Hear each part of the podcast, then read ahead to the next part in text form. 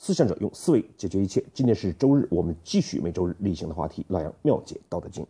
前两次内容呢，我们跟大家分享了《道德经》的第一章，而第一章的重点在于最后的两句话：“玄之又玄，众妙之门。”这个门呢，就是我们永远保持进步和做出最佳决策之门。由于呢，我们随着年龄的增长、知识的增加、我们阅历的丰富。往往呢，我们就会形成我见和我慢，这就导致呢，我们往往受到自己已有的认识和事物表象的制约，而不能回到原点，回到事物本身去认识规律，做出呢最佳的决策。而且，往往我们越成功，越受制这点。就像柯林斯所讲：“因为优秀，所以无法卓越。”因此呢，我们过去的成功的经验。我们所认识到的规律，以及我们所获得的成功，我们都要懂得去忘记它。然后呢，我们像一个刚来到这个世界上的婴儿一样，我们好奇的、无知的看着这个世界。然后呢，回到事物的本质，回到事情的原点来思考每一件事情。那么这个时候呢，我们永远就会有一个进步的心心态。同时呢，我们对每一件事情又往往就能做到最佳的、最正确的决策。今天呢，我们来讨论第二章的内容。《道德经》的第一章呢，提出了一个普遍的规律，而第二章则是这个规律在圣人之治，也就是我们现在讲的领导力方面是如何应用的。大到一个国家，小到一个单位，我们如何让自己的团队处在最佳的状态，实现？组织的使命目标。夫为不居，是以不去。我们管理一个团队，它的最佳状态就是作为领导者，我们在于不在，我们离开还是不离开，它都能够照常运行。就像呢，我们国内著名的企业万科，当王石从总经理的位置退下来之后，由于机制、管理模式、文化还依旧存在，企业的业绩呢？不仅没有下降，反而持续的上升。就像王石自己所讲：“当有一天我连董事长都不再担任的时候，万科还是万科，这就是我最大的功绩。”所以呢，这种状态就是《道德经》讲的“不去”。那么，怎么实现这样的状态呢？不居。什么叫不居呢？它不仅仅意味着不居功，它一共呢包括了。六个方面，因此呢，作为一个领导者，他需要做到的六个领导力原则，包括了：处无为之事，行不言之教，万物作焉而不驰，生而不有，为而不治，功成而不居。他是讲的，作为一个领导者，我们到一个团队里来做事情，我们是为了把事情本身治好，而不是为了逞自己的能力。我们并不是抱着自己要有所作为的角度去做事情，这就是无为之事。而同时呢，我们在培养我们的员工，我们不成语言之能，不通过自己的语言呢来显示自己能力、重要程度、权力，这就是呢行不言之教。万物作焉而不驰。作为这个团队呢，他们每个人都各司其职，不断成长，取得自己的成就与业绩。而作为领导者呢，却不对他们进行横加干预，生而不有。我并没有把我团队的任何一个成员当做我自己的，他们每个人呢都是独立的个体，独立的人格。我们要在尊重他自己。个性的追求、个性的能力的前提之下，而不是抱着你是我的下属，你就要听我的这样的一个心态和原则，为而不治。我们做很多事情呢，却不自视其能，并不是在一个组织中，我有这个能力，我就一定要做这件事情，以凸显这个领导者的地位、领导者的能力，而是呢，看事情的本身。更多的去鼓励员工的作为，所以这句话也可以理解为呢，作为一个领导者，我们要向下分配工作，向上承担责任。但是很多领导者往往喜欢自己去做工作，而一旦出了问题之后，向他上一级的领导呢，反而是推卸责任，功成而不居。一件事情真的达到了他的目的，达到了他的目标。作为一个领导者呢，不是居其功，而是将成就、名誉让给大家。所以呢，这六个原则恰恰是指出了我们作为领导者往往不足的地方。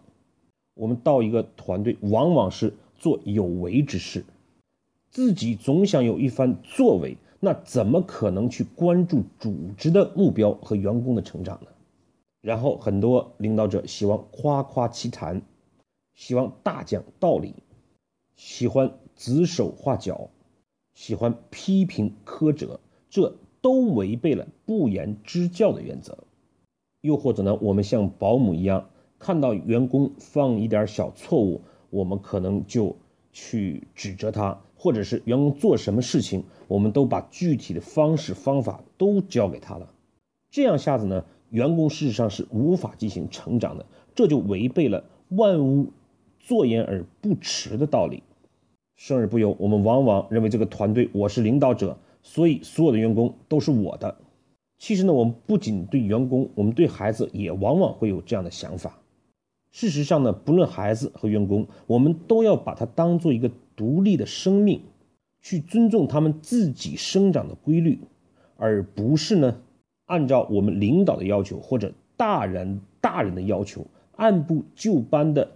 循规蹈矩的成长，再有就是有的领导者因为自己是技术出身的，所以在管理研发团队的时候，往往就事必躬亲，最后呢就死而后已，这就叫自恃其能。当我们成为领导者的时候，我们能够忘自己自己的能力。忘记自己的特长，而关注在团队的目标和成长上，我们就符合了为而不治的要求。当然，最后一个最可怕的就是，任何事情一成功了，马上领导说这是我的想法。我们在辅导企业的时候，往往一个部门汇报，我们不让部门经理汇报，而让他相关的执行者汇报。这个目的呢，就是让大家感觉到。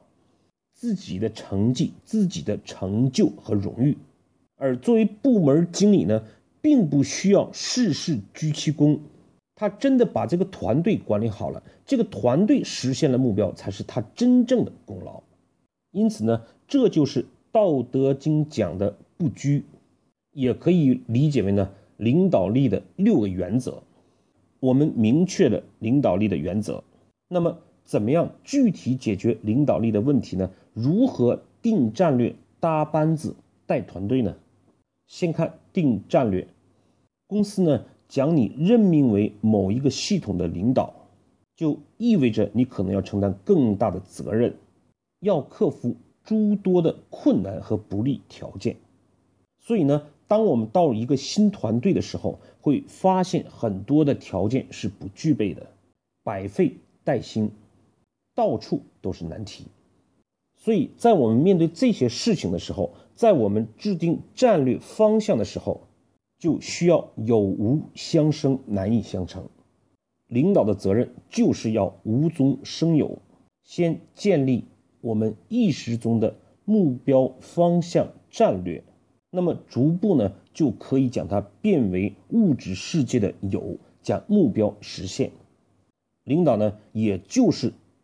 用来克服困难的，面对责任的，因此面临这些难解决的事情，我们怎么办呢？再难解决的事情，它总会有容易解决的开始。正像《道德经》后面讲的：“天下大事必作于细，天下难事必作于易。”这就是这里讲的难易相成。方向有了，战略明确了，怎么样搭班子呢？这就需要长短相形，高下相倾，不要老看着团队哪个人都不入我们的法眼，到处都是他们的短处缺点。我们要善于从别人的短处中发现他的长处，善于让团队长短结合，就像《西游记》中唐僧师徒四人一样，每个人都有缺点，但是每个人也都有长处。庄子呢，对于这样的一个用人理念，有一个更具体的阐释，叫无用之用。他讲呢，有一个人发现了一个非常大的大葫芦。我们知道呢，小葫芦是可以做成瓢的，而大葫芦在古代感觉到这个东西是毫无用处的。过几天，一个人掉了，掉进了水中，这个看上去无用的大葫芦，却起到了救人一命的作用。所以呢，当我们去看待自己新进入团队的这些成员的时候，我们需要去识才用才，而不是呢处处去挑毛病、看缺点。那么人才我们搭配好了，领导者以一个什么样的心态与他们交流相处呢？这就是高下相倾。领导呢应该居其下，而不是居其高。领导者呢，因为应该礼贤下士，而不是傲视轻才。定战略、搭班子的心态，我们现在清楚了。那么接下来就是如何带队伍呢？进入一个新的团队。不要自己先去夸夸其谈，新官上任三把火，而是呢要音声相合。音声相合是指呢，作为声是指耳朵，那么就是听到的东西，而音呢是从嘴里发出来的东西。也就是说，领导者呢首先要去听群众之声，团队的诉求、团队的看法，而不是呢主观臆断。大发指令，然后接下来我们怎么带队伍呢？就是前后相随。领导者呢不能处处都自己冲锋冲锋陷阵，而是要运筹帷幄。怎么样去建立团队的架构、方案、激励机制？这就是呢前后相随。所以呢有无相生，难易相成，长短相形，高下相倾。音声相合，前后相随。我们首先都要看到后面一个字的重要性。无中可以生有，易从易做起，可以解决难的事情。从人才的短处看到他的长处。我们面对人才要居其下，而不是居其高。我们要先听大家的声，然后自己才慢慢的发音，给出自己的看法和意见。我们不要事事都亲力。亲为总是在冲锋陷阵，而要牢记领导者的位置，懂得运筹帷幄。但同时呢，我们又可以反过来，我们还要记住有也可以反过来变成无。如果一个领导者成功了，有业绩了，却居功自傲或者不思进取的话，那么这些事情最后又可以变为无的状态。道德经为什么会强调领导力的这样六个原则和六个方法呢？就是因为第一句话“天下皆知美之为美，斯恶已；皆知善之为善，斯不善已。”这句话可以理解为，我们因为一个美的善的标准和训导，我们才去寻求美的东西，做善的行为，这就已经是一件坏事了。这不是真正的善和美。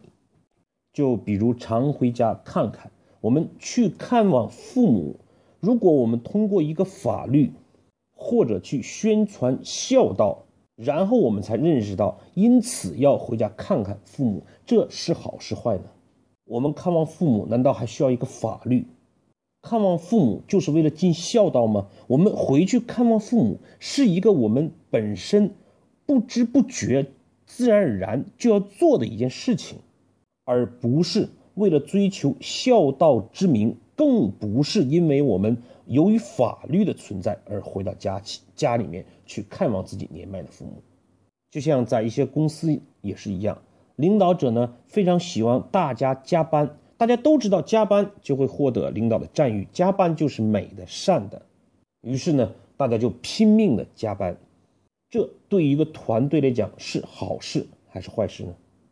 道德经呢，不是在讲我们对一个团队不去宣传、不去明示、不去做制度和规则，而是说一个理想的团队，它应该是员工自动自发的去做一些事情。员工的工作不是为了钱，而是为了就是将事情本身做好，因为这是他的一种品德。在其位谋其政。所以，一个团队员工努力的工作，是因为看到自己能够成长，以及自己因为这样一个品性来努力的话；而另一个团队是因为金钱的鼓励，是因为制度的规定，哪一个团队是更好的团队，我们就非常清楚了。这就是《道德经》讲的，我们不能够。为追求虚名，为追求利益而去做我们本应该为的事情，就是我们今天跟大家分享的《道德经》的第二章内容——圣人之治。我们如果能够遵守《道德经》的六个领导力的原则和搭班子、定战略、带队伍的六个方法，那么就会让我们的团队达到它的最佳状态，领导在时和不在一个样。我们不居功，却能成就最大的功业。好，今天的分享呢，我们就到这里，谢谢各位的收听。